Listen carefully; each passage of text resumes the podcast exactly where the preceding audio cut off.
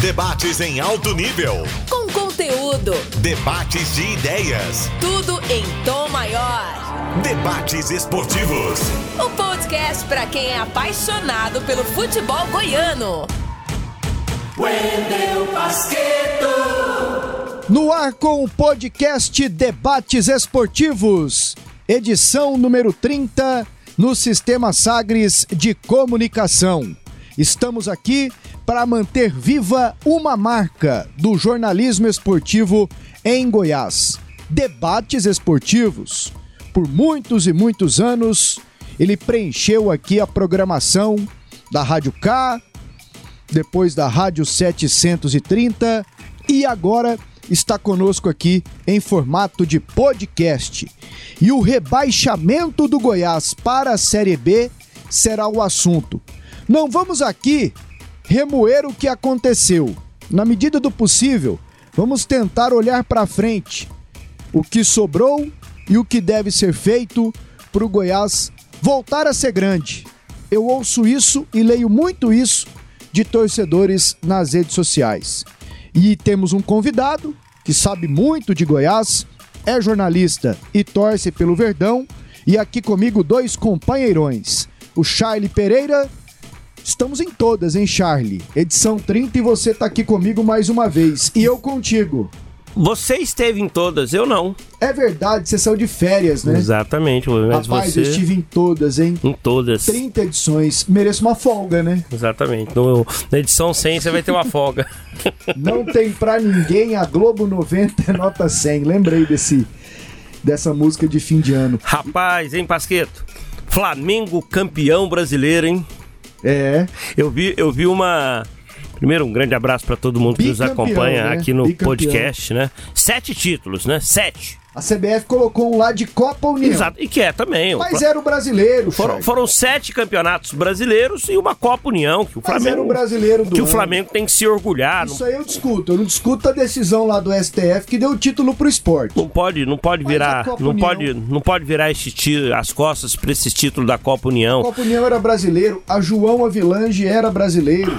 Vai botar isso na cabeça de um flamenguista. Vai botar isso na cabeça de um torcedor do esporte. Mas, Pasqueto, só, só rapidinho um fazer, um, fazer um adendo aqui antes do, do José Carlos Lopes, que está conosco, e do nosso convidado especial para o podcast de hoje, número 30. Eu vi o Rogério Senna numa preleção antes do jogo contra o Inter.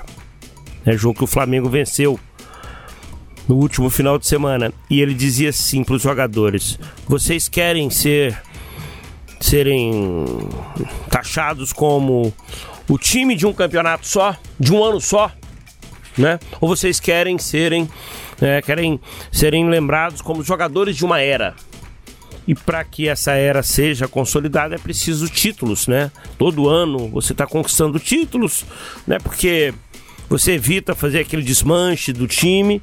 E o Flamengo conseguiu. 2019 conquistou tudo, tudo, tudo lá, né? Menos a Copa do Brasil, mas no mais foi soberano, né? E veio agora nessa temporada 2020, não, não veio a Copa do Brasil, não veio a Libertadores, mas veio um título muito importante que foi o Campeonato Brasileiro. Parece que ninguém queria ganhar o Brasileirão, né? Até o Vasco liderou. Você sabia que o Vasco liderou o Brasileirão? O Vasco fez como internacional em 2016. Liderou o Brasileirão e depois foi rebaixado. Eu lembro uma vez o Criciúma numa Série B. Ele teve uma situação parecida também de ter liderado por algumas rodadas e depois ter caído para a Série C. José Carlos Lopes, como estão as coisas, Lopinho? Um abraço para você, o Wendel Pasqueto, um abraço ao Charlie Pereira, o incansável, um abraço muito especial para o nosso convidado, será apresentado, mas eu já dou aqui um spoiler, meu amigo Helder Dias, companheirão de longas datas, companheirão aí do Partido Verde, verde que eu me refiro ao futebol, viu, gente? Senão daqui a pouco eu vou pensar que é a política, até porque tem um partido verde. Até porque você já mudou de partido umas quatro vezes, hein, Lopes? Na sua caminhada política. Já foi vermelho. Já foi vermelho, partido, já foi partido, azul. Em Pasqueto, partido político eu nunca tive. Tive simpatia, fui simpatizante lá quando era estudante de comunicação, essa causa operária, causa do trabalhador. E aí fui mudando. E eles avisavam, falou assim, ó, oh, hoje você tem uma posição é, com tanta idade você vai estar tanto, aos 30 anos, aos 40, aos 50. E é uma verdade, a gente vai passando, passando de posição, mas é sempre uma posição do bem, uma posição da humanidade, de ter coisas boas para todo mundo, né? De não ter só para um partido. Porque às vezes quando você fica dentro de uma agremiação, dentro de um partido, você só quer dentro daquele pensamento. Pode, pode fazer o que quiser. Pode ser corrupto, não, mas esse é companheiro bom, esse não pode, não. Então, assim, fica aquele partidarismo mesmo, né? E aí esquece de seguir o bem. E eu sou da paz, do bem. Grande Wendel Pasqueto. Companheiro, companheiro José Carlos Lopes. Helder Dias, jornalista, sabe muito do Goiás, está aqui com a gente também para o podcast Debates Esportivos. São 30 edições, confesso se não lembro, que não lembro, aliás, se o Helder participou de outra. Não, tá debutando. aqui. É a tá, primeira? Tá debutando. Ah, então, beleza. Seja bem-vindo, Helder. Olá, meus amigos, é, gente muito competente que eu, que eu posso chamar assim de, de companheiros de caminhada no esporte, na imprensa. É, eu já fui é, diretamente da área, já fui setorista de clube no começo da carreira de jornalista, né, na, no Jornal Popular. É, já fui step de César Rezende no Goiás Esporte Clube, né? Então, e tem a caminhada também com o blog. E é um prazer estar aqui com vocês, é, Lopes, Charlie, Pasqueto. É muito importante a gente discutir esse momento Goiás, mas só para lembrar que esse momento, é, muita gente fala aí, vamos, vamos deixar o passado para trás. Na verdade, o momento é consequência do que veio lá de trás. Então é isso que a gente vai discutir aqui e realmente a torcida esmeraldina é, ela passa por um momento além de toda a questão da pandemia que eu quero deixar registrado aqui também a minha a minha meu luto, né? Acho que todo mundo todo mundo que tem um pouco de coração a gente chega a 250 mil mortos essa semana pela pandemia a gente chega a maior a maior média móvel de toda a pandemia agora essa semana. Chegamos ao maior registro diário de mortes também. Então é uma situação muito difícil. Não temos muito a comemorar, muito menos nós é, goianos com a queda de um time para a Série B, né? Enquanto todos deveriam buscar a Série A, e o Goiás do tamanho que, que é, mais uma vez encarando aí um rebaixamento. É, temos muito realmente a falar sobre isso. É um prazer ter sido convidado por vocês para participar desse podcast número 30 aqui e tenho certeza que vai ser muito proveitoso. Se fosse o 33, hein, seria emblemático, o Helder. Você tá com, com você tá com o pessoal lá no, no, no Sintonia Esmeraldina ou na Sintonia Esmeraldina e você presta serviço também como jornalista lá para o UFG, né? Na UFG eu sou servidor técnico administrativo, agora estou entrando numa função ligada à comunicação lá na minha unidade, na Faculdade de Ciências Sociais. Até então eu estou ainda é, na, na Secretaria do Programa de Pós em Antropologia Social. Mas agora eu vou fazer um. E a UFG tem um problema de comunicação com a sociedade que ficou muito evidenciado agora nessa pandemia. A UFG tem feito muita coisa pela sociedade durante essa pandemia, inclusive é, em termos de, de, estatísticas aí, de equipamentos como respiradores que têm sido produzidos. E isso não vai, não chega à sociedade por uma deficiência interna de comunicação. Então, a universidade como um todo está tentando aprimorar isso nas unidades e estamos aí com essa nova missão lá.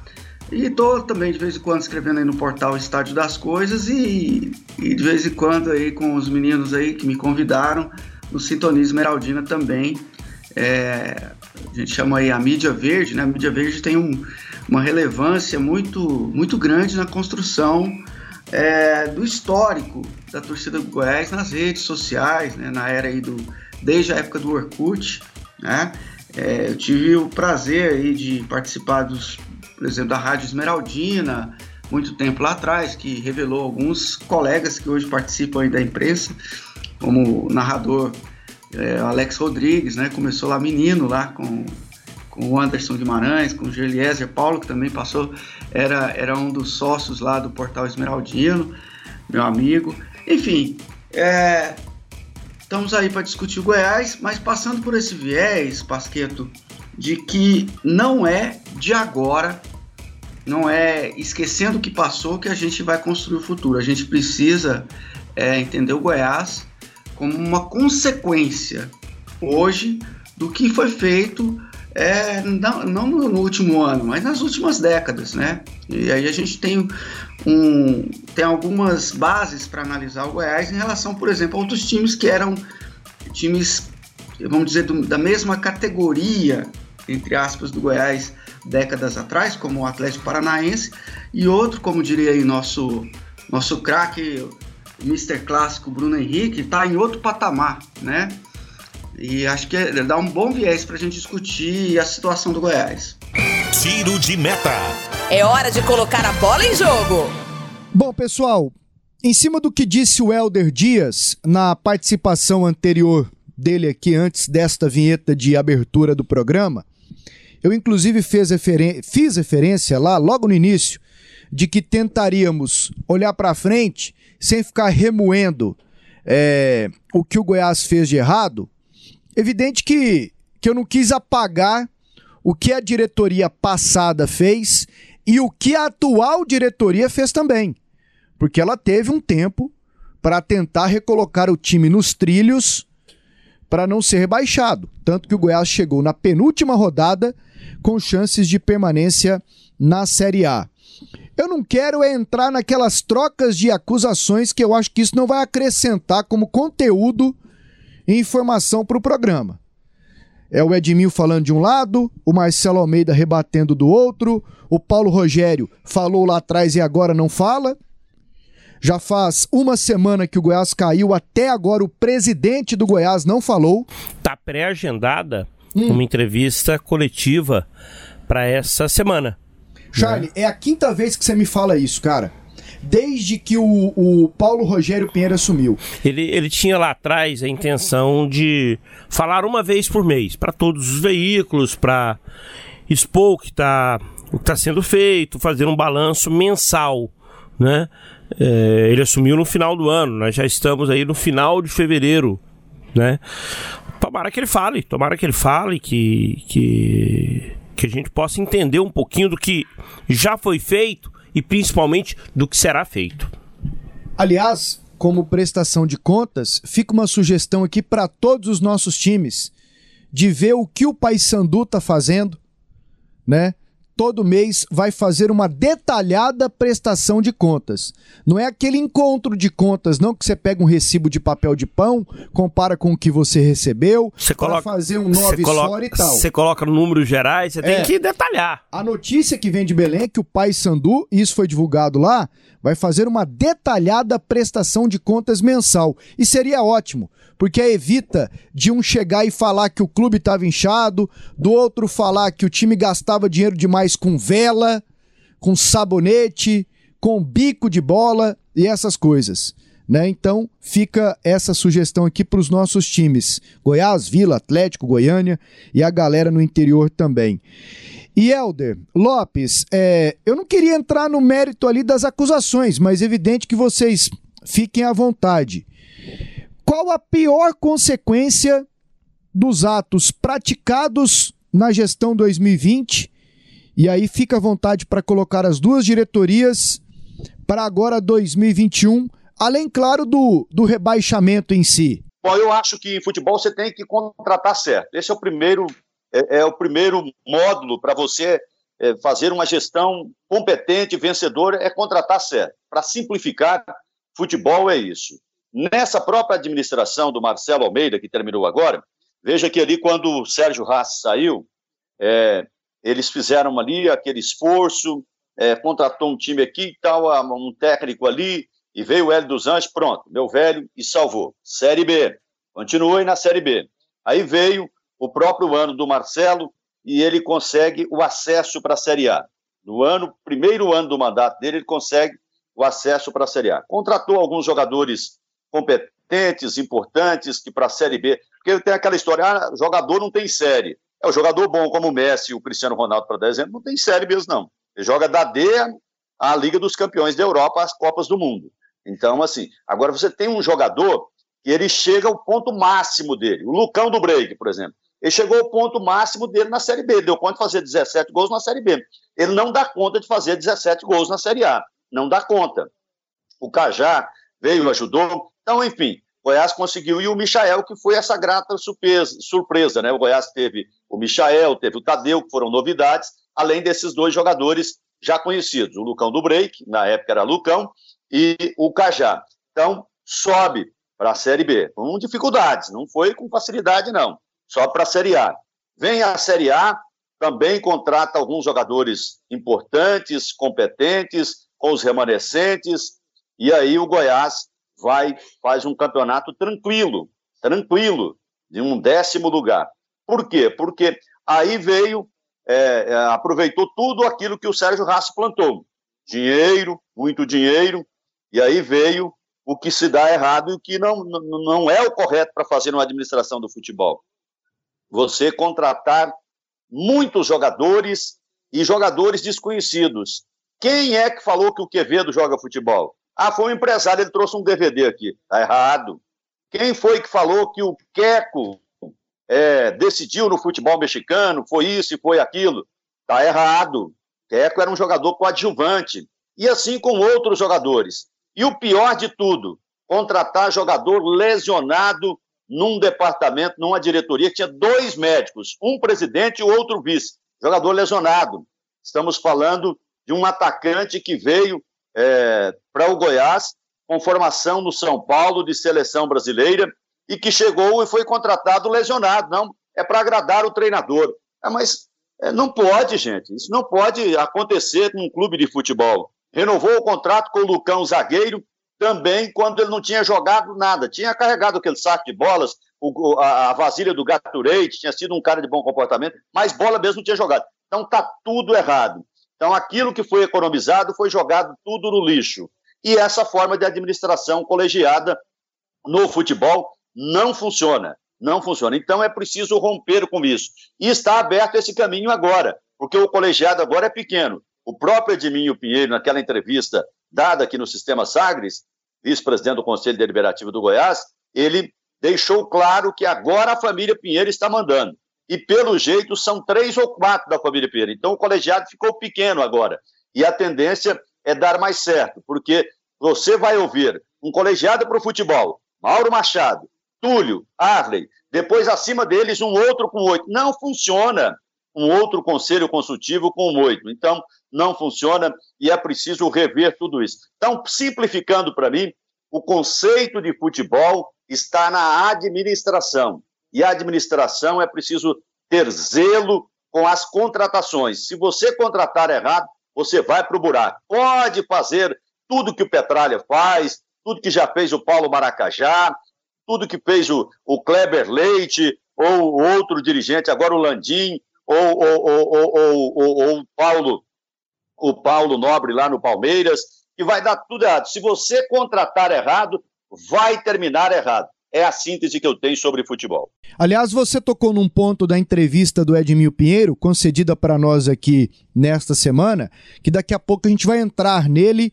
é, com mais profundidade, que foi essa declaração. Agora sim, podem falar que a família Pinheiro manda no Goiás. Mas eu ouço que eles mandam há muito tempo. Mas daqui a pouquinho a gente vai entrar nesse, nesse tema. Helder, o Lopes enumerou, enumerou alguns pontos né, que, que geram essa, esse consequente rebaixamento para o Goiás. Você corrobora com ele em tudo? Não? Discorda? Qual que é a tua visão do tema? Pasqueto, é, eu não tenho como não concordar com o que, que o Lopes falou. É, nas consequências, é, nas causas né, que levaram essas consequências, nas causas imediatas, né?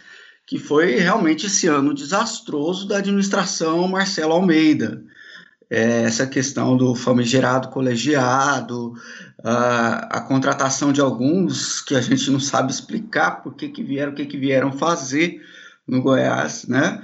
Uh, enfim, isso é a causa imediata do rebaixamento e realmente, se qualquer dirigente faz o que o Goiás fez esse ano, a tendência é acontecer o que aconteceu. Né? Se você pega o Goiás do segundo turno, é, quando começa a ter uma menor influência é, do Marcelo Almeida, que no final já era praticamente uma rainha da Inglaterra. E a gente tem que falar um pouco sobre isso, sobre esse movimento que é constante, que é comum nas administrações do Goiás. Mas se você pega ah, o final, o final do, do de novembro para cá, o Goiás estaria ali tranquilamente na Sul-Americana, né? A pontuação do Goiás desse, desses, desses últimos 20 jogos aí, com certeza o Goiás estaria livre do rebaixamento. O que foi determinante para o Goiás ter essa colocação é, no Z4 durante o campeonato inteiro, o que fez com que o Goiás não saísse dali foi a vinda para mim, né, para dizer nesse cenário que eu quero falar de outro que para mim é mais amplo, mas desse cenário que o Lopes é, apresentou, eu só acrescentaria a permanência do Anderson Moreira durante tanto tempo com tantos maus resultados. Na verdade, a, a, a vinda dele, né, a vinda do, do Anderson, no momento em que o Thiago Largue mostrava serviço. Por quê? Porque ele, ele, ele vinha de uma vitória com, contra o Inter é, jogando com um a menos, o Goiás conseguiu ganhar aquele jogo na Serrinha, né, com o Jefferson expulso logo no começo. E antes da demissão dele, no jogo imediatamente anterior, salvo engano, o Goiás tinha empatado com o Ceará é, 0 a 0 1 a 1 não sei, e, e, ele foi demitido apesar disso, né? Na verdade, a demissão dele era algo que, que o Marcelo Almeida queria demais. Eu não entendi o porquê, deve ser coisa de bastidor, alguma coisa assim. Mas esse é o cenário imediato. É, quando, quando você coloca, Pasqueto, que na verdade a, é, a família Pinheiro manda no Goiás há muito tempo, é bom lembrar que eu não conheço, eu não sei vocês, vocês estão muito mais por dentro do que eu, é, inclusive da história do futebol. Qual, é, qual família no futebol brasileiro tem é, o domínio de um clube, da administração de um clube durante cinco décadas que vocês conhecem? Ah, eu não, não tenho conhecimento. Não, não tenho conhecimento, não. É, qual dinastia no mundo tem cinco décadas de domínio em uma nação? Se vocês pararem para pensar, vamos ampliar isso. Aí tem, né? Lá na Coreia do Norte é de pai para filho. Exatamente. E aqueles países e aquelas ditaduras árabes lá que uma família manda e nunca, e nunca muda, né? No contexto da democracia, onde tem eleição, isso não ocorre. Pelo menos até onde eu sei, onde tem um tipo de eleição, isso não ocorre. O problema é que o Goiás faz eleição para inglês ver, né? E o Goiás não tem um, um movimento político é, que leve o clube até uma discussão democrática em si. Então, o que, que vale é o que a família Pinheiro decide, né? Como foi também novamente na eleição agora do Paulo Rogério. Só que agora realmente é diferente. E o Edminho está certo. Agora sim você pode colocar a culpa na família Pinheiro. Até então não se podia, entre aspas, mas quem colocava o dedo e apontava o dedo, você vai ser o presidente, é, isso nunca, pelo que eu sei, isso nunca contrariou é, Aile Pinheiro, Edmil Pinheiro, entre outros, né, da família. Isso era bem, era é algo que sempre teve o dedo da família Pinheiro. Mas é por isso que eu nunca chamei é o que acontece no Goiás, que eu acho uma coisa muito particular nos clubes, e por isso eu falei da questão da, do tempo de administração, né, de comando de uma família. É por isso que eu não chamo de pinheirismo. Né? Eu sempre costumo me referir ao que acontece no Goiás, a esse tipo de gestão, como serrinismo. É até uma coisa meio estranha de falar, mas diz respeito à serrinha, né? Lógico, a, ao lugar ali, que parece um, um castelo onde acontecem coisas bem particulares, né? Como a caverna do dragão ou outro lugar, para colocar assim. Porque é, é, é, é um roteiro praticamente é, consolidado. A pessoa é eleita para o Comando Goiás pela família Pinheiro e começa a fazer o trabalho e começa a fazer algo com alguma autonomia, para o lado bom, para o lado ruim, mas isso começa a ser de alguma forma contestado. Ou isso começa a ser, é, de alguma forma, começa a haver uma fritura ali. Isso invariavelmente acontece, raramente deixa de acontecer esse movimento, e, e, e sempre com as mesmas características. Ah, vamos, vamos, igual agora também, novamente, vamos contratar poucos jogadores e pontuais jogadores. Qual clube não fala isso? Qual clube chega no começo do ano e fala: não, nós vamos contratar uma carreada de jogador que der certo, deu. Ninguém fala. Mas o Goiás não tem o planejamento para começar um ano, para dizer o seguinte: olha, nós vamos fazer isso aqui, a nossa relação com a torcida vai ser essa aqui, né? Nossa relação com a imprensa vai ser essa. Tá certo aí que parece que o Paulo Rogério, é, que eu tive prazer de conhecer na época ainda lá da, da Rádio Esmeraldina, ele foi a programas lá, inclusive é, eu tenho muita esperança que a administração do Paulo Rogério dê certo, apesar de eu achar que ele tinha que ter vindo agora, logo depois que o time caiu como presidente, e falar ele mesmo. Não, não, não é colocar uma mensagem em rede social ou o Edmil falar, ele como presidente, ele falar, ele puxar para ele a responsabilidade, né, para mostrar que a coisa vai ser diferente. Isso não acontece. No resto, o Goiás está caminhando fazendo a mesma coisa que sempre fez. E é exatamente isso que tem sido feito e que tem levado o Goiás para o mesmo buraco. Por quê? Porque não se alcança resultados diferentes fazendo a mesma coisa. E eu não vejo, e a torcida do Goiás não vê, e vocês provavelmente não veem, o Goiás fazendo nada diferente. Nada. Não acontece nada que não seja. Agora, esse ano vai ter um fator que vai mudar muita coisa, querendo o Goiás ou não, que é a queda da receita. E aí nós vamos ver quem tem garrafa vazia para vender. E, e, acho que é um ponto que a gente precisa discutir é, seriamente para esse ano do Goiás, porque o Goiás hoje ele é um, ele não tem mais dinheiro, ele vai ter que fazer para subir novamente o que o Atlético fez para subir, talvez no, no ano passado, né, com dinheiro do Atlético, vamos dizer assim. Só que, e aqui vai uma provocação, para fazer isso, é, a diretoria do Goiás podia agendar um workshop com, com Adson Batista, hein? É isso. Isso não deve acontecer, né, né Helder? É, ah, é uma provocação. né? eu sei, não. E eu, e, eu, e eu tô sendo irônico também. Isso nunca, nunca, nunca As acontecerá. Duas... Se bem que o Edminho Pinheiro na entrevista que ele nos concedeu, ele disse que o modelo utilizado pelo Atlético na Série A agora é um modelo a ser observado. Sim, e que o próprio... são essas parcerias que o Atlético consegue fazer para trazer jogadores. Não é parceria de TI, de troca de conhecimento, e sim para trazer jogadores.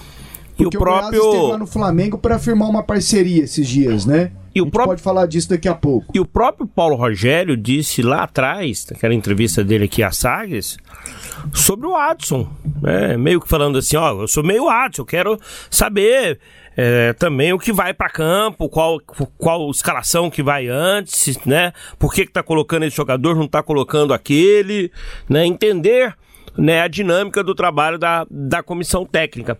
Agora, deixa eu voltar lá ao que o Lopes disse quando ele fala sobre a montagem do elenco, que foi trágica, foi horrível, né, para a temporada 2020. O Goiás no campeonato goiano, ele já mostrava que não ia ser um time competitivo. Veio aquelas vitórias diante do Santo André e Vasco. Na boa, quem que era o Santo André e quem é o Santo André e o Vasco na ordem do dia. Aquilo deram uma, uma boa é uma, uma falsa impressão de que o time era bom e era competitivo e que estava subindo. Aconteceu a pandemia, o Goiás ele não conseguiu ele não conseguiu melhorar o trabalho e aí foi uma bola de neve, né? Quando o Augusto e o Glauber assumiram, a procissão já tinha meio que passado, né? não adiantava tirar o chapéu, como diz o companheiro José Calazans narrador brilhante. Agora, quem vai contratar no Goiás? Esse é o X da questão. Quem será o homem realmente do futebol? É o Arley. E o Arley merecia até receber. É o Arley. E o Arley merecia até salário. Porque ele deixa de ter salário quando ele era assessor da presidência para ser vice-presidente de futebol, aí não pode ter salário, é aquela questão do, do estatuto. Mas, poxa, para a pessoa se dedicar, ela deveria dedicar e ser cobrada ela tinha que ter um salário, né? Eu, assim, só um adendo que eu acho que é, eu vejo como injusto o Arley não receber salário. Ele deveria ter uma, uma, uma remuneração. Agora, o Arley já teve nesse papel, numa situação muito parecida, numa situação de dificuldade, lá com o Sérgio Rassi. Coincidentemente, até naquela época tinha teto. Não contratava jogador acima de 50, 60 mil, né? o que limitava, evidentemente, a procura por bons jogadores, assim, né, num, num primeiro momento. E o Arley não teve criatividade para, de repente, fazer o que o Atlético fez quando estava na Série B. Buscar as parcerias, sabe? O, o não. O, o Arley não foi bem no primeiro trabalho dele como gestor de futebol. No que se diz respeito à montagem do time. Né? A contratação do Bruno Henrique, que foi uma contratação, até onde a gente sabe, que partiu dele, de ter pegado informações, de ter observado o jogador. O jogador veio e depois rendeu uma baita negociação para o Goiás. É, ele não pode sentar em cima dessa, dessa, dessa indicação, dessa contratação. Até porque vendeu por milhões, mas o Goiás perdeu milhões quando monta um time ruim para a disputa daquele campeonato brasileiro de 2015. O Hélio dos Anjos era o técnico ali no início da temporada, depois teve um, vários e vários técnicos, né? Arthur Neto, Julinho Camargo, próprio Augusto trabalhou num determinado momento. Então, assim, o Arley vai ter uma missão importantíssima mais importante até do que aquela de 2015, porque agora não ele vai trabalhar com um orçamento bem, bem, bem pequenininho. E aí ele vai ter que mostrar a qualidade que na minha opinião ainda não mostrou. E, e aí, acho... e aí é onde eu digo: será que o Goiás terá condições e capacidade de olhar clínico de trazer reforços pontuais que o Edmil na entrevista disse? São quatro, cinco, no máximo seis contratações. O Goiás não tem margem de erro. As questões financeiras foram expostas, tudo já foi dito. O Goiás tá para quebrar, deve não sei quantos milhões e arrecada bem menos. E aí, o torcedor quer saber como isso vai influenciar na montagem do time. Porque quando eu sou radical e diz, ó, e diz e digo, esse discurso aí, ok, é um discurso Ótimo que o Goiás está expondo isso aí, mas daqui a pouco não vai colar para o torcedor. E é o que vai acontecer. Daqui a pouco o torcedor do Goiás, né, Helder? Quando for na Serrinha, tiver tudo liberado, começar a Série B, ele vai pegar a tabela lá, vai ver onde está o Goiás, vai fazer a comparação com o Vila Nova, vai fazer as contas para chegar num G4, para fugir de um rebaixamento. E isso aí passa pela montagem do time. Quando o Goiás vai lá no Flamengo para propor uma parceria que tá para sair, o torcedor se pergunta: e aí, quem vem? Volta o Michael? Será que vem o César, em vez de ir pro Atlético, vem pro Goiás? Aqueles meninos da base ali, o Tuller zagueiro, pode vir? Eu tô colocando nomes aqui. Será que o Arley vai ter essa capacidade de enxergar e negociar com o Flamengo ou com qualquer outro time esse tipo de parceria, quando for para ir em um empresário, ele vai ter a capacidade de contratar sem o Goiás ser lesado numa negociação? Porque o que está em xeque neste momento, e o torcedor tem vários motivos para pensar assim, é a capacidade do Arley em montar um time. Então, essa é a questão, né? E não sei se o torcedor está confiante por isso que eu queria ouvir aqui o Lopes e também o Helder. Pode começar você, Helder. Pasqueto, a, a questão é: ontem saiu essa notícia nas redes sociais da parceria do Goiás com o Flamengo, inclusive com uma foto é, do Osmar Lucindo lá na, na não sei se na Gávea. É, isso foi extremamente mal é, pelo menos mal interpretado pelo torcedor esmeraldino, né? Não digo que é, não, não, vi nenhum elogio a esse tipo de, de negociação, pelo contrário, é, entrou é, torcedor do Flamengo falando o contrário, falando o que, que a gente tem que ter parceria com Goiás. Então, a questão básica é, você, é o que eu já disse, você não dá conta de ter resultados diferentes fazendo a mesma coisa. O Goiás está realmente fazendo algo diferente, querendo, propondo algo diferente, porque as pessoas são as mesmas. Quando você tem as mesmas pessoas que estão aí é, à frente, por exemplo, do futebol, como o Arley, como no, nas categorias de base, como o Osmar Lucindo, é, enfim, a família Pinheiro também, é, apesar de não diretamente, mas esteve envolvida com, com a eleição de todos os últimos presidentes do Goiás, é mais difícil você fazer diferente com as mesmas pessoas. Né? Agora, a gente não pode dizer que não, não, po, não possa dar certo, até porque o Goiás já teve na condição de Série B e voltou para a Série A. E a questão do dinheiro, ela, ela importa? Importa, mas ela não é fundamental, senão o CSA nunca subiria, é, o próprio Atlético, né? O que é preciso ter é uma gestão enxuta, algo que o Goiás tem muita dificuldade de fazer, porque o clube, o Goiás Esporte Clube, ele tem uma folha de pagamento extra elenco, extra futebol muito grande.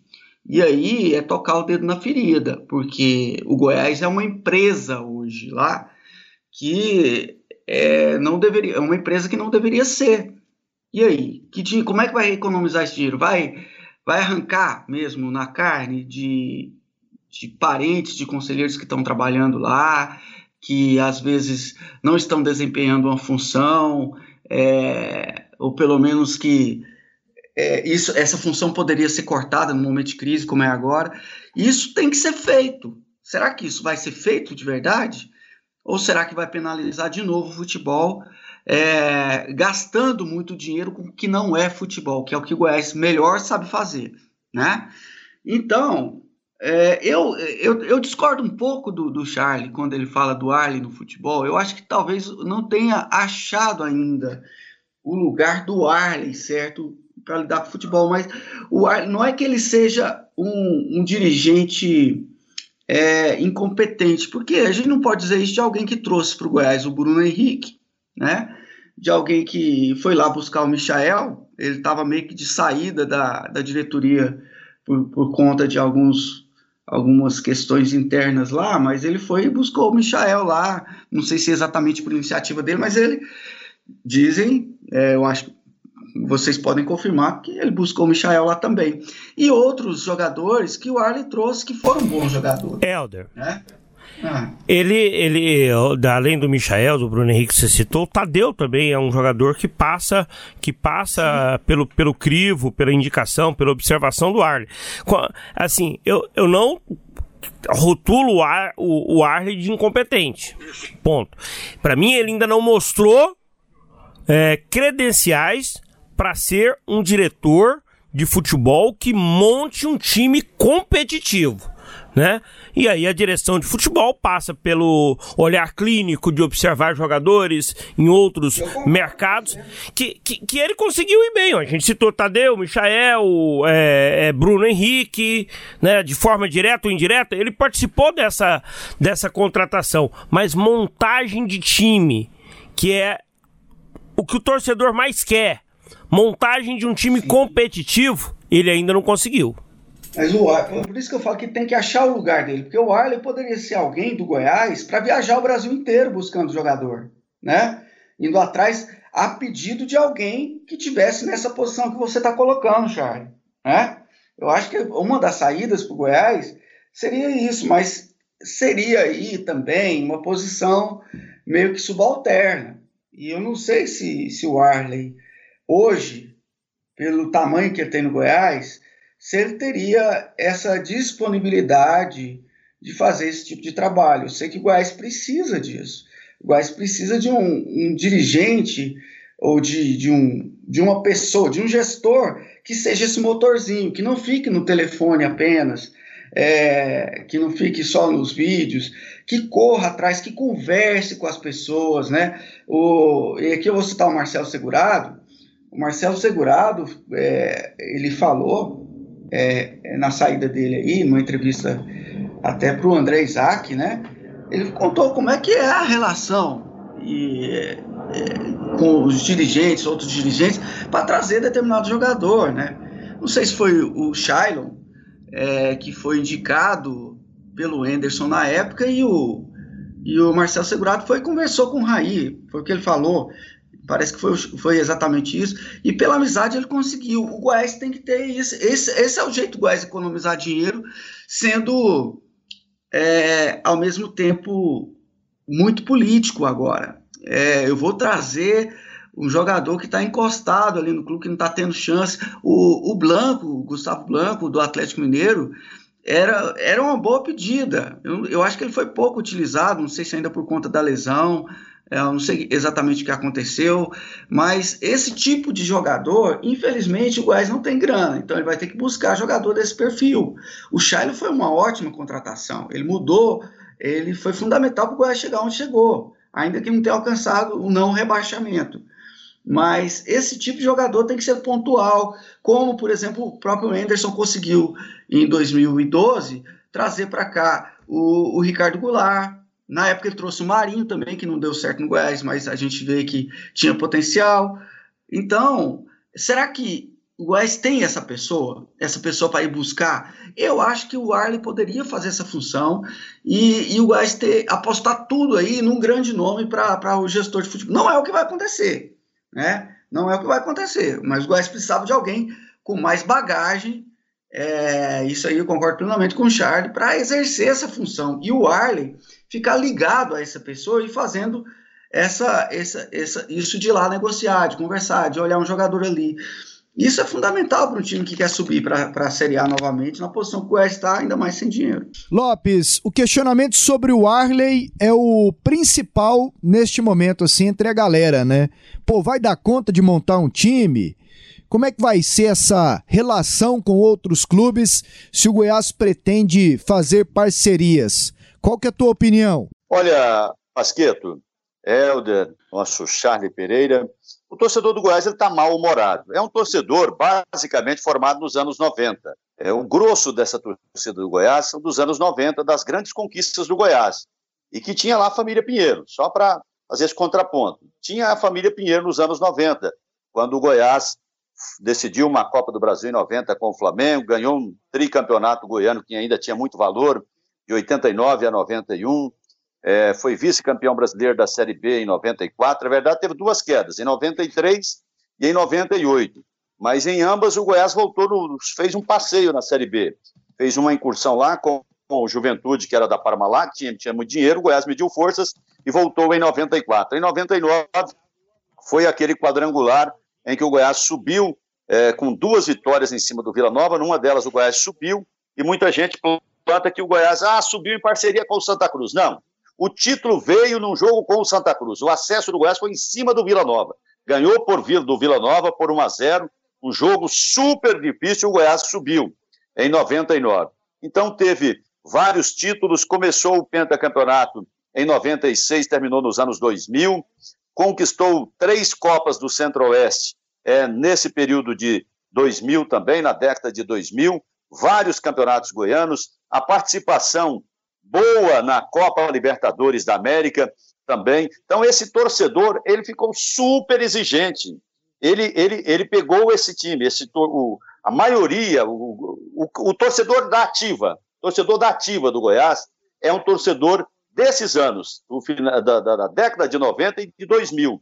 Então, esse torcedor ficou acostumado com tudo isso, com esse gigantismo do Goiás na região centro-oeste, com aquela cobrança de um título nacional, que o Goiás, em 96, foi quarto colocado, é, em 2005 foi o terceiro colocado de um difícil campeonato brasileiro, e houve interferência do STJD, é, anulando os jogos do Corinthians, que ele tinha perdido, todos os jogos tinha perdido, e o Corinthians pôde refazer e conquistou sete de nove pontos é, nesses jogos que o STJD. Então, é esse o torcedor do Goiás. E de lá para cá, é, o torcedor do Goiás ganhou algumas ferramentas novas. Talvez eu não, eu não tenho isso é, em números, mas pelo que eu acompanho, porque acompanho muitos grupos do Goiás, é o torcedor que mais tem a ferramenta na mão, essa ferramenta tecnológica de ter um canal no YouTube, de ter um canal é, de transmissão, de ter grupos. Então, é um torcedor que tem voz ativa. ele comenta tudo, ele comenta a nota da diretoria do Goiás. Aí ele só comenta, às vezes, já porque ele está mal-humorado, ele está mal servido, e aí ele só comenta a parte que a diretoria errou de dar o tiro no próprio pé, do fogo amigo, de criticar que a, foi, o clube foi abandonado, que se acovardaram, mas não comenta de aplaudir os jogadores que foram bem nessa reta final, como o Helder fez aí nos últimos 20 jogos. O Goiás fez uma campanha boa, os treinadores que foram bem. Então o torcedor ele começa a direcionar, ele, ele começa a cobrar às vezes antes já de, de, de não, não houve tempo, é, não houve uma disputa de um novo campeonato. Foi o mesmo campeonato que saiu uma diretoria entrou a outra, foi esse campeonato que terminou agora. E ele já cobra resultado, é nova gestão, velhos hábitos, e aí é, isso replica. Então está um torcedor assim oposicionista nesse momento, principalmente a família Pinheiro. E o Arley faz parte, e aí é que eu concluo, que o Arley faz parte da família Pinheiro. Ele, não, ele é Arley Menezes, mas para muitos torcedores ele é Arley Pinheiro Menezes. É esse, é esse o sentimento que o torcedor do Goiás tem. Então ele, ele leva tudo isso, é, todo, todo esse rancor que o torcedor está tendo da família Pinheiro. Porque o torcedor, ele, ele, ele, ele, ele tem essa coisa. Quando você vai bem, você é um Deus. Quando você vai mal, você vai para o inferno. Né? Quando você vai bem, você vai para o céu. Quando você vai mal, você vai para o inferno. E aí é um torcedor que está crucificando a família Pinheiro. E o Arley faz parte desse grupo. Ele é ligado ao seu Ailê. De cada dez palavras do Arley, ele fala o seu Ailê umas nove vezes. Então isso pesa contra ele. E sem contar a montagem do time. Então fica sempre aquela dúvida, aquela desconfiança de que o Arley não vai dar conta. Eu já disse isso várias vezes. Eu tentaria um outro gestor para o futebol para evitar exatamente isso. Mais um Pinheiro, embora ele seja Menezes, mas é mais um Pinheiro no sentimento do torcedor, com menos desgaste. Eu acho que seria bom para o Goiás. Mas insistiram com o Arley vamos ver o que vai dar. Tem que ter, tem que ter uma profissionalização, né? A profissionalização paga por você contratar um gestor remunerado. O Goiás está na contramão hum. da elite do futebol brasileiro. Se diz grande, o Flamengo tem o dele. É, além do Marcos Braz, que é o vice lá, não sei se ele é remunerado, mas tem lá é, quem o ajuda. O Palmeiras tem. O maior. O, maior, o, o maior... Internacional tem, o Atlético Mineiro tem. O Alexandre Marcos, tem, que ganhou tudo. O Goiás vai na contramão né? da, Rodrigo da profissionalização do futebol. O Bragantino, que é o case de sucesso aí, tem um rapaz lá, é, escuro, o sobrenome dele. Palmeiras tentou tomar, o Bragantino foi lá e falou: Não, esse não vai, não, meu filho. Tá aqui, ó, é nosso. Entendeu? Aí o Goiás vai na contramão Essa da visão... abnegação, sabe? Esse negócio de. Ah, eu sou um abnegado. Acabou abnegação acabou em tudo quanto é lugar. Até em casa acabou.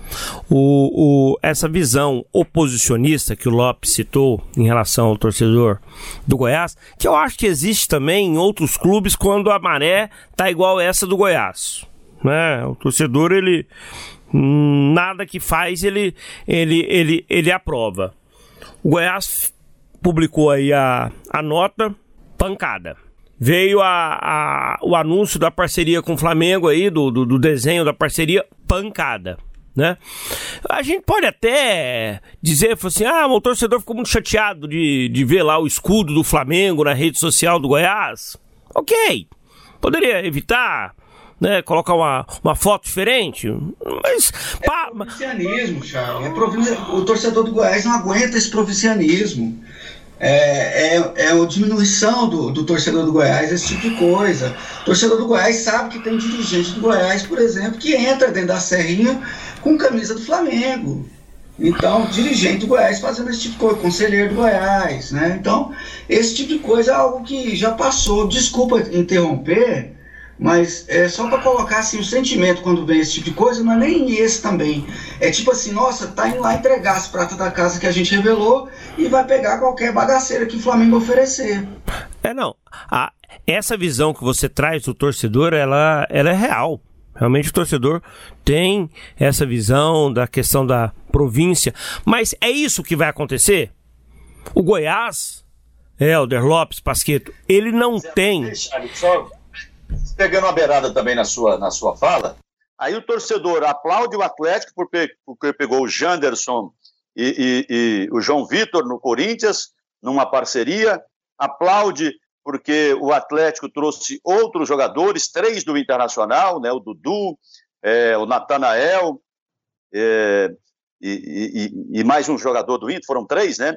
Então, aplaude porque deu resultado. Mas o Goiás não pode fazer, o Goiás vai entregar. O Goiás não. Sabe, então o torcedor do Goiás é difícil. É, ele chegou numa situação. Mas como é que é difícil, Lopes? O torcedor do Goiás não tem motivo para confiar em ninguém lá, não. Mas então faz o quê? O que, que a diretoria faz? Tá embora? Ele tem que cobrar Fecha igual o ele clube. tá cobrando. Igual Mas- o Helder aqui mas tá como é que- cobrando. como é que você- Ele tem que desconfiar de tudo nesse momento. Ele tem que desconfiar de tudo. Olha, eu acho que a manifestação do Goiás, quando foi divulgada essa parceria com o Flamengo, é legítima. Totalmente legítima. Não, mas ela já não presta pro torcedor. Não é, não é assim, ela já não. é ruim. Vocês que estão, vocês que estão jogando ela por terra. O Eu não, hein? Eu acho que era interessante. Questiona. Olha, quando o torcedor fala assim, vai levar as nossas revelações pra lá e, e trazer a bagaceira, ele tá, ele tá é, dando um alerta. Eu vejo por esse lado. Ó, vocês desconfiem, pelo amor de Deus. Posso falar grosso modo aqui? Não vem abrir tudo pro Mengão aqui, não. O Helder tá dando aí. Que é o dia que o Goiás fez torcedor. isso? Pode fazer agora, não pode?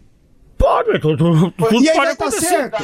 Não, mas, mas o Então, Goiás, mas o mas o Goiás, o Goiás não disse na nota que divulgou que vai fazer isso. Pois é, mas o torcedor tá, tá, tá com a orelha em pé, porque o torcedor tá calejado, tá apanhando na bunda todo dia e o Goiás tem dois anos o Atlético, Charlie. Certo. Então, o torcedor vai lá e cobra, porque pro, pro dirigente, pro dirigente que for fazer, desconfiar. Fala assim, se aquela ideia nossa era aquela lá, a galera tá em cima. Vamos dar uma olhadinha nessa parceria. É o papel do torcedor nesse momento, do Goiás, cobrar, cara. Os caras tão de saco cheio, de blá blá blá. É blá blá blá, é mimimi, é campo, Eu não é concordo. serrinha. Eu não concordo caras com esse discurso os de caras- ódio, os de caras desrespeito, estão não. atuando como fiscalizadores. Essa é a minha opinião. Eu não concordo com. do Goiás tem que estar em eu não cima. concordo com o discurso de ódio, de, de falta de respeito.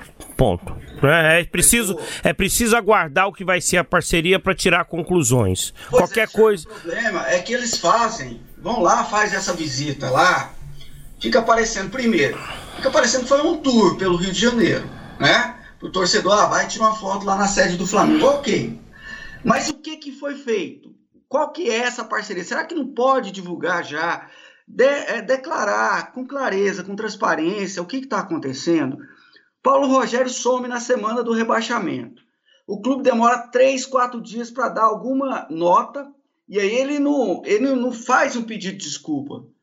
Ele dá desculpa para o rebaixamento.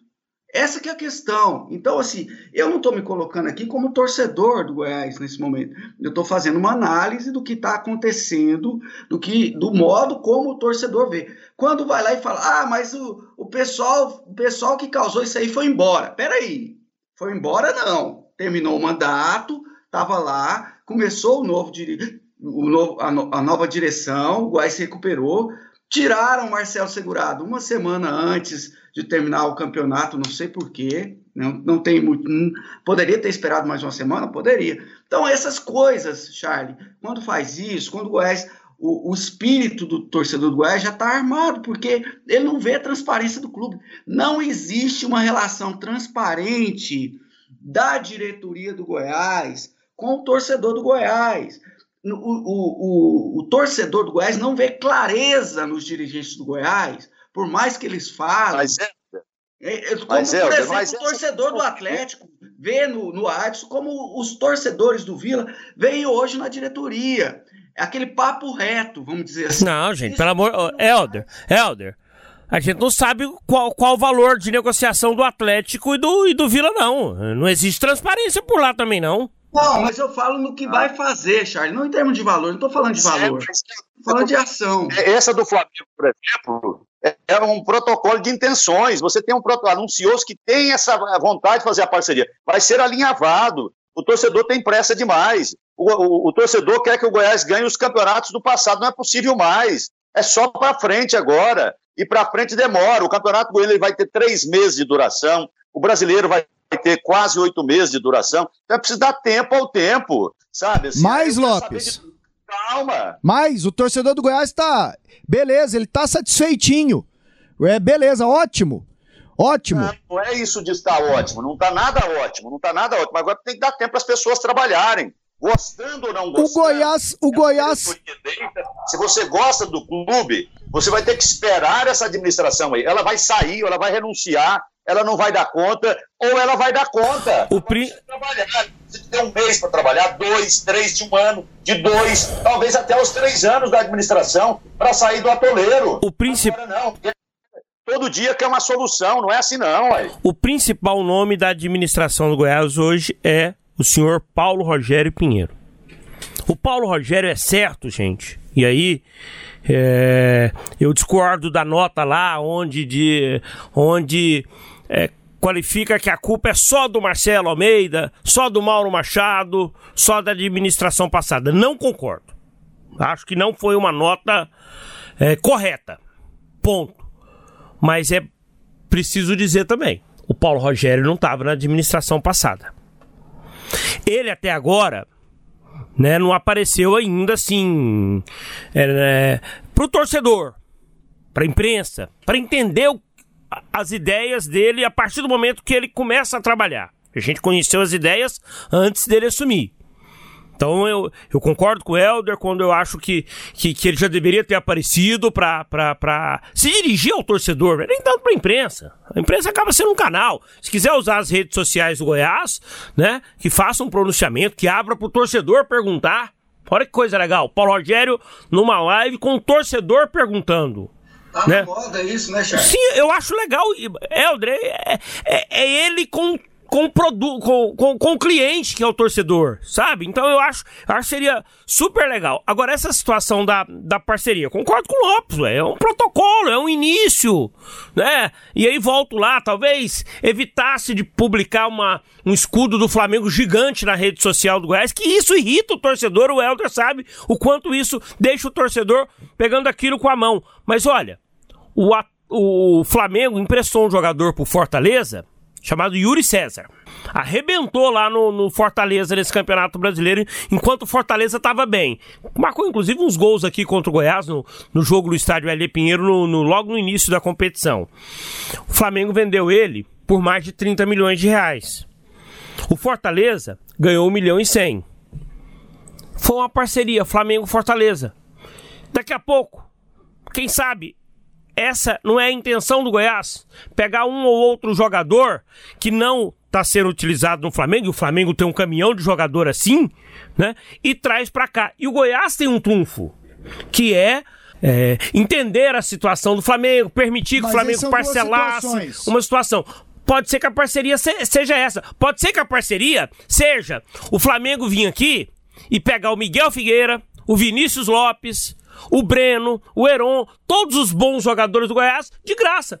É, como a gente não sabe o que é a parceria, julgar antes eu acho injusto. Mas o torcedor, ele tem o direito de, de questionar. Porque tudo que você falou aí foi em cima do pode ser. E aí ele questionando, ele pode pressionar de maneira, pô, aquilo lá que nós pensamos que seria bom, pelo jeito não será. É papel do torcedor é papel do torcedor questionar para de repente não acontecer isso. No, no, nos pode ser que você colocou aí, de sair meia dúzia de graça. Então, é papel do torcedor questionar. Daqui a pouco pode dar certo, como você falou. Agora, o torcedor tem que questionar até lá, porque o torcedor do Goiás está de saco cheio. Parada obrigatória. Vamos ouvir e debater o que disse o boleiro, o professor, o Cartola. Solta a entrevista.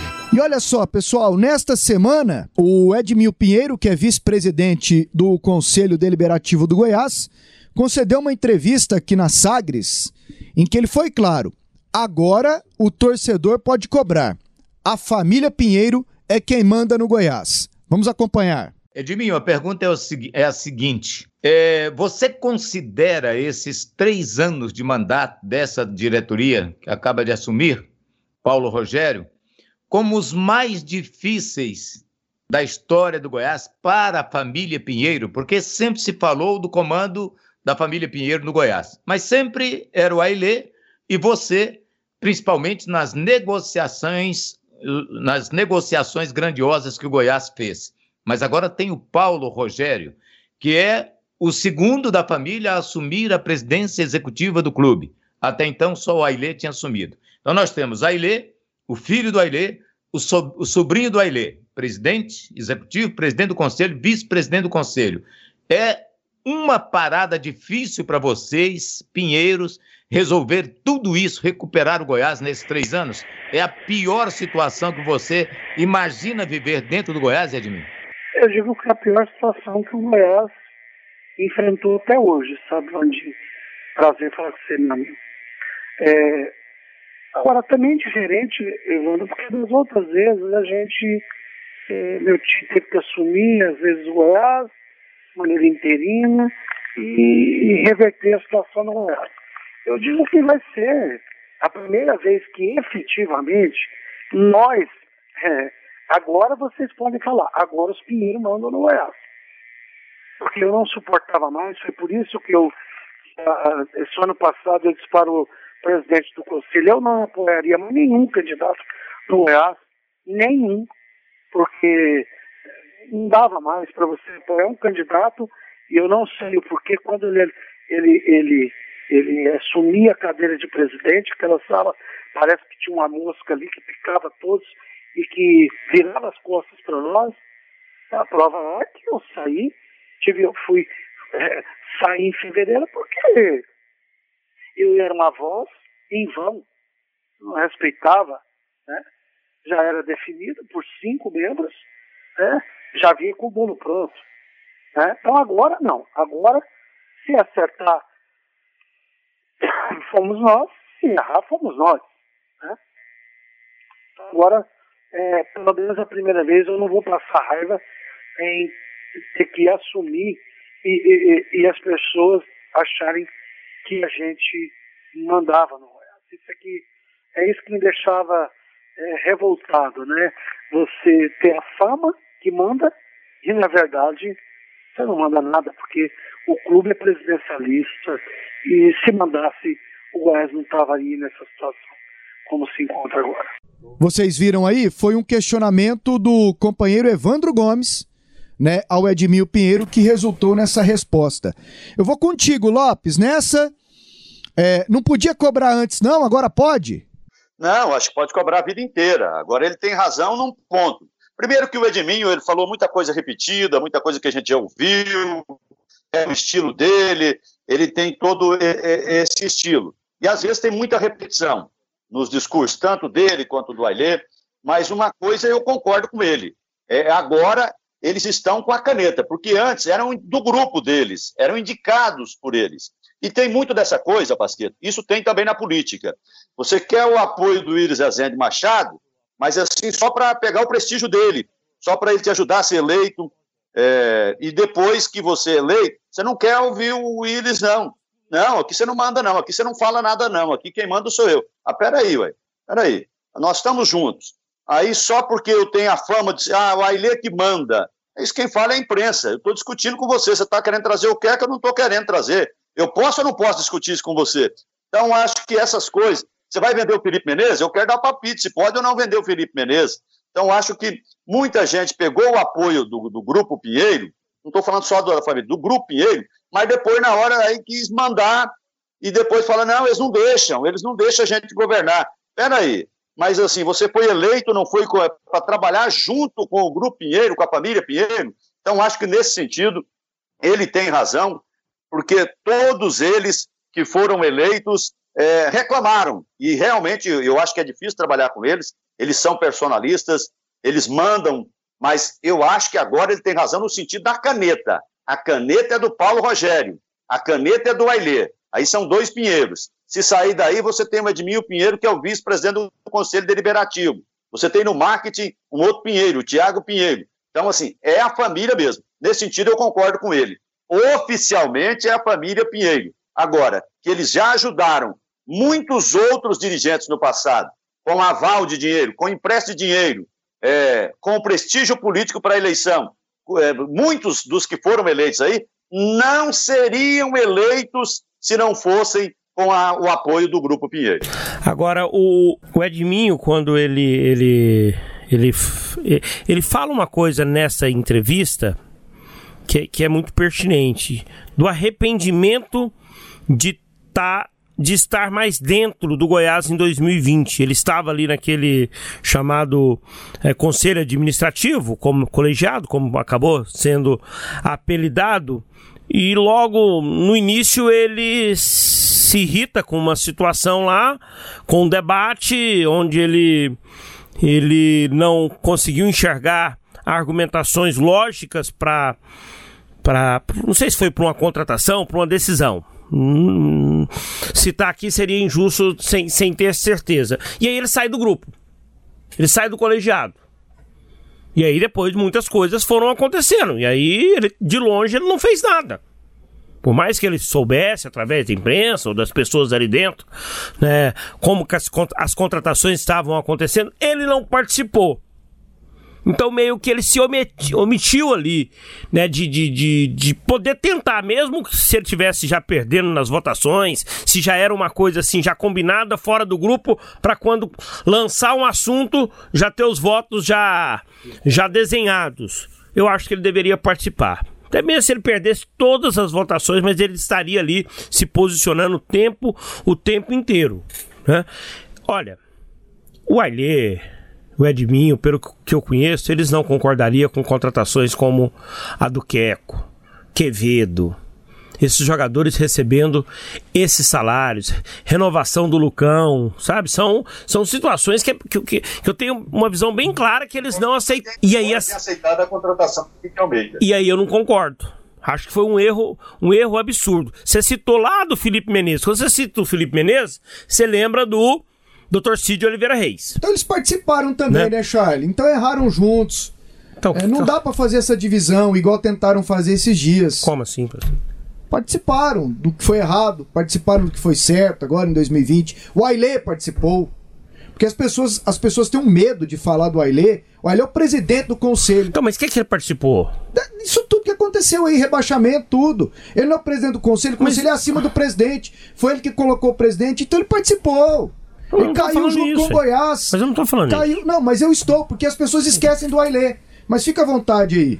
Fica até, à vontade. Até perdi o raciocínio. Não, você tava falando que o Edminho não queria contratar é... o Queco, o Quevedo, o Rara, ganhando em dólar. É... Que o Ailê também eu seria vou, contra. Eu vou tentar lembrar, vai, vai no Helder aí. Que o Ailê também seria contra, embora seja o presidente do Conselho Deliberativo. É isso. Né? Mas vai tentando lembrar aí. Desculpa por ter. É porque na hora que me ocorreu e eu lembrei. É, que tá todo mundo ali, tem muito tempo. Tem muito tempo, tá todo mundo junto. Né? Não dá para dividir. Mas fica à vontade aí, Helder. É, sobre essa questão do que, que é mesmo que a gente tá falando, da. Até me esqueci aqui. É, do pessoal junto, do Edminho, da entrevista, isso. Que agora os, os Pinheiros são quem manda no Goiás. Enquanto o Charlie lembra. É, a questão é: se você tá no papel de membro de um colegiado, como o Edminho estava. E ele disse que se arrepende, isso é importante a gente ressaltar, mas é, um dirigente maduro no futebol não pode ter esse comportamento com, com o tempo que o Edmin já tem de futebol, de simplesmente apelar e sair de um grupo, porque ele está discordando daquilo, ele está ali para discordar, ele é voz ativa ali para discordar, né? E, e ele tem poder para discordar. Agora, a questão é: você não conhecia Marcelo Almeida antes dele ser presidente do Goiás? Você não conhecia Mauro Machado antes dele se tornar é, dirigente, um dos maiores dirigentes lá da, da, da atual administração, vice-presidente? Quer dizer, é, são pessoas que estão juntas há muito tempo, são amizades desfeitas por conta disso, inclusive, né? A gente sabe aí da história desde o Dr. Cid, depois Sérgio Rassi e tantos outros que aconteceu a mesma coisa. Por isso que eu digo, existe um processo muito particular na administração do Goiás que não ocorre em nenhum outro clube brasileiro, que é esse, esse, esse, esse comportamento recorrente aí. E aí a diretoria é, que foi eleita com o apoio da família Pinheiro acaba se afastando, ou o contrário, a família Pinheiro acaba se afastando da diretoria e o clube pena por conta disso. Isso é falta de maturidade, não tem outro, outro nome para chamar, não é possível. Quanto tempo esse povo está na, na, na direção de um clube de futebol como o Goiás? E esse comportamento recorrente, sabendo que isso vai dar problema, como deu para o próprio Ailê solucionar na, na época do Dr. Cid, né, que foi afastado, foi um processo de impeachment, uma coisa complicadíssima naquele, naquele e o Goiás disputando é, Sul-Americana, sendo rebaixado ao mesmo tempo, uma coisa complicadíssima. Então, assim, o que, que vamos dizer? Agora, Paulo Rogério está lá, eu acho que, na verdade, quem tem que tomar a frente não é o Edmin, Desculpa, Paulo Rogério. Eu tenho, continuo tendo esperança de que ele faça realmente uma nova gestão, como era o slogan de campanha, né? Que aliás nem precisou, né? Porque não teve eleição, né? Mas era o slogan dele de trabalho para essa gestão. É, o Paulo Rogério tem que assumir a frente. É ele que tem que dar a entrevista. É ele que tem que fazer o torcedor recuperar a confiança que fica é, em xeque quando ocorrem ações como essa lá no Flamengo. Porque o torcedor está desconfiado de tudo, porque ele tem sido passado para trás durante muito tempo. Né? Ao contrário do torcedor do Atlético. Por que, que a relação do torcedor do Atlético com o Adson? O Adson ele bate a mão na mesa mesmo. E ele faz o que, o que agrada o torcedor, faz o que desagrada às vezes, mas o torcedor do Atlético confia no que o Adson faz, porque ele mostrou resultados. Como é que o torcedor do Goiás vai acreditar na diretoria atual, sabendo que essa diretoria que está aí, ela é da família que vem comandando Goiás nos últimos 50 anos e que nas últimas, sei lá, nos últimos, na última década, pelo menos, não produziu resultado nenhum. Essa é a questão tem que recuperar a confiança. Como é que você recupera a confiança? Sendo direto, sendo transparente, falando com o torcedor e não é, se escondendo, se esquivando, saindo de lado, botando outra pessoa para falar. Então, é, esse papel agora é do presidente do clube. O presidente do clube não é o Edmin, o presidente do clube é Paulo Rogério Pinheiro. Lembrou, Charlie? Eu estava falando sobre, sobre o Felipe Menezes, que foi na administração do Dr. Cid. Naquela administração, o, o Ailê bateu, bateu a mão. Bateu a mão. Né, peraí. Não vai vender jogador assim sem critério nenhum, abaixo do valor da multa, né? Lembra? E aí o trem zangou. A ponto do. Foi a origem do policial, foi aí, Chay. A ponto do Dr. Cid sair, aquela situação toda. E aí é onde eu quero falar. O, o Pasqueto falou assim: ah, mas os caras estavam aí e não fizeram nada. Faltou fazer.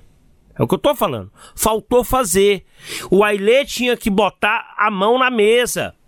O Ailê teve meio doentado, adoentado aí, né? O Ailê, claro, não tem condições, apesar que que gosta desse Goiás mais do que tudo, tá lá sempre no dia a dia, né, observando, gosta, tem um carinho especial pela base, mas ele e o Edminho, que são ali os, os, os líderes principais, os nomes principais do conselho, eles tinham que ter batido a mão na mesa. Gente, o, o, o, Marcelo Almeida, aqui no estúdio da Sagres, ele falou que o Goiás sangrava 2 milhões e meio por mês. Que, que foi feito? Nada. Se o executivo não está fazendo nada para cortar essa sangria, cabe ao conselho fazer isso. Sei lá, um impeachment, seja o que for. Não podia deixar o Goiás estar hoje, nesse momento, sendo um, jogador, um, um clube que não pode contratar um jogador pagando mais de 50 mil reais. O Goiás que é Série B do Campeonato Brasileiro. O Goiás que vai ver aí, né, é, é um ano trágico. Sinceramente, o Goiás com o elenco que tem, podendo contratar só seis jogadores de 30, 40 mil. Não vai subir.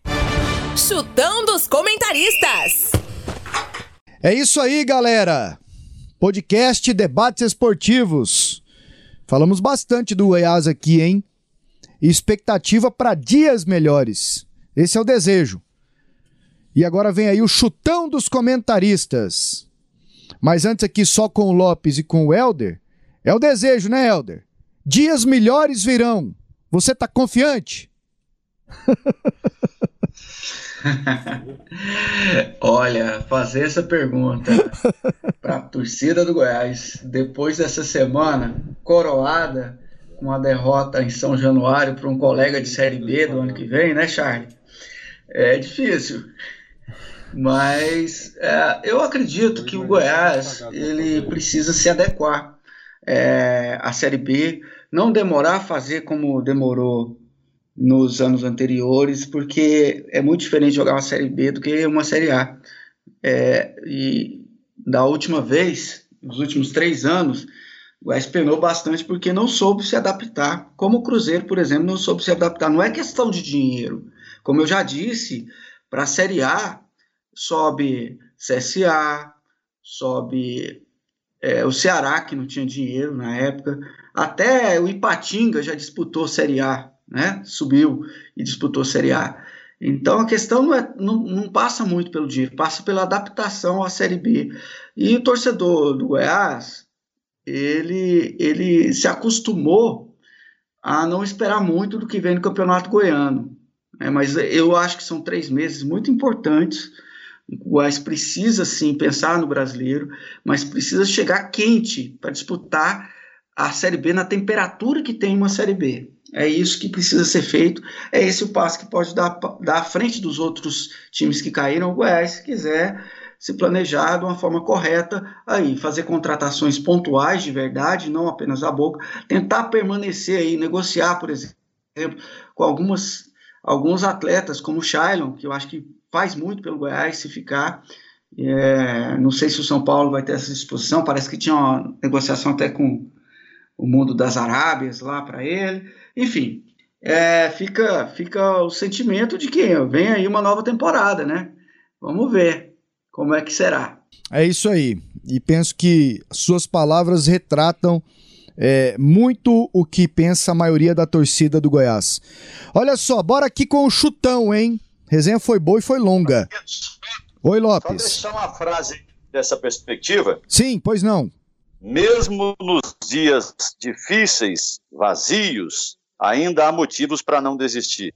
Eu acho que o Goiás tem que ser esse caminho de não desistir. Tem uma história bonita, reconstruir essa história com família Pinheiro, com João Bosco Luz, com Cid Oliveira Reis, com Raimundo, com quem quer que seja, com Carlão, com Vanderlan Alcântara, com quem quer que seja. Eu acho que o Goiás tem que reconstruir sua história e não pode virar um clube é, de, de, de, uma família ou contra essa família. Não pode ser nem de uma família e nem contra essa família. Tem que ser o Goiás Esporte Clube. E eu acho que o Goiás não pode desistir. É isso aí. Agora o chutão dos comentaristas. Acabou o Brasileirão, hein? Vamos de jogos do Campeonato Goiano. E no último aqui, o Evandro Gomes acertou dois jogos, eu acertei um e o Charlie não acertou não. Vamos lá então, para jogos no Goianão. Iporá e Goiás, começa com você, Lopes. 1x0 Iporá. No... Nossa senhora. Começou bem, né? Helder, você. Não, não desistir nunca. 1x0 Iporá. 0x2, Goiás. E aí, Charlie? Eu também vou ficar no 2 a 0 né? Ah, o Goiás. Pra quem? Pro, pro, pro Goiás. Né? O Goiás ele tem um time. Poxa, um bom time. Bora lá. Vai perder muito sem Rafael Moura, Fernandão, Shailon estão saindo aí nesse primeiro momento. Pode ser que um ou outro fique, mas mesmo assim o Goiás tem, tem bons, bons jogadores. Para mim, 2 a 0 Verdão. Vila Nova e Jaraguá, Charlie. 2 a 0 Vila. Agora vai, hein? Helder. 3 a 1 Vila. Lopes. 3 a 0 Vila. E Tumbiara e craque. Aqui é no chutão mesmo, né? 1 a 1 Lopes. 1 a 0 Itumbiara. E aí, Helder? 0 a 0 Não conhece ninguém, vai de 0 a 0 né? Grêmio Anápolis e Anápolis. O Grêmio Anápolis cheio de jogadores do Vila, lá do Sub-23. 1 a 0 Grêmio Anápolis. E aí, Helder? 2 a 1 Grêmio Anápolis. Lopes.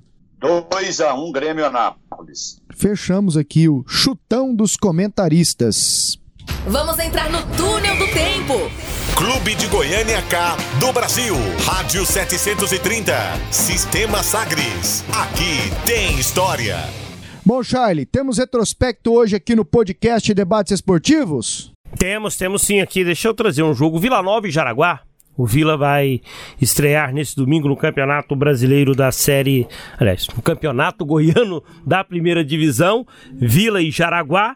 Os dois times se enfrentaram recentemente. O Jaraguá acabou eliminando o Vila do Goianão 2020. Na história desse retrospecto, são três jogos, três vitórias de 1 a 0 do Jaraguá.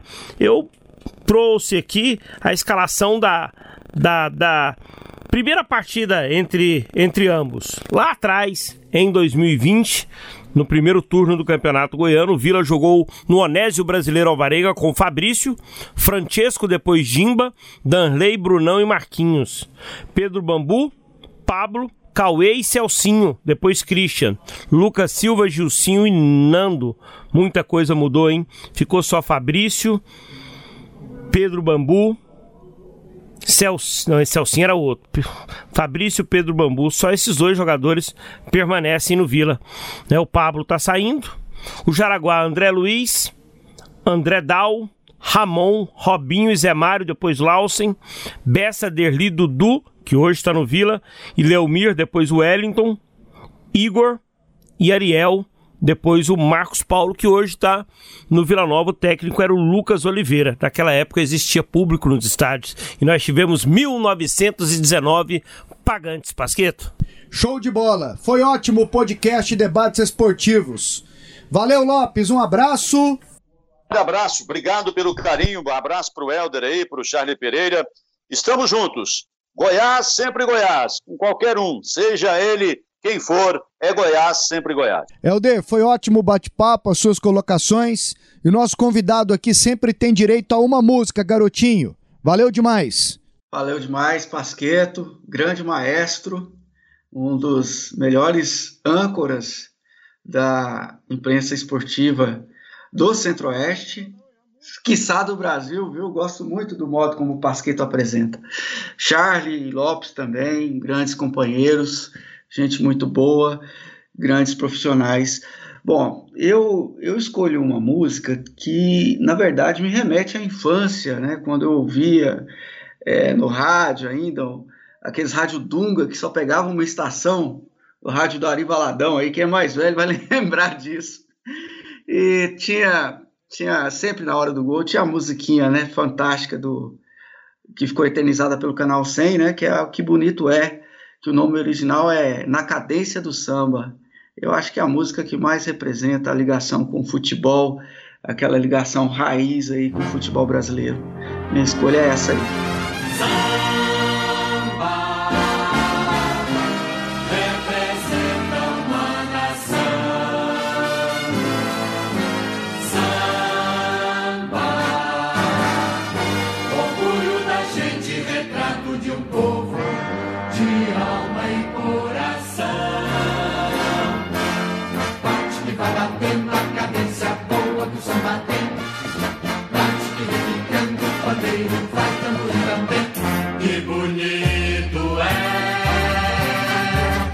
Ver um samba no terreiro, assistir um batuqueiro numa roda improvisar. Que bonito é! A mulata requebrando, os tambores repicando, uma escola desfilar. Que bonito pela noite enluarada, numa trova apaixonada, um cantor desabafar. Que bonito é! Gafieira, salão nobre, seja rico ou seja pobre, todo mundo a sambar. O samba é romance, o samba é fantasia. O samba é sentimento, o samba é alegria. Bate que vai batendo a cabeça boa que o samba tem. Bate que repicando o paneiro vai tamborando bem. Bate que vai batendo a cadência boa que o samba tem.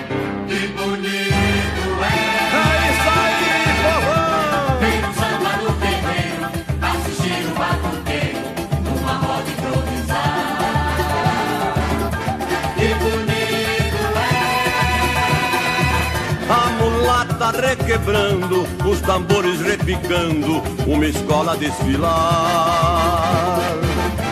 Que bonito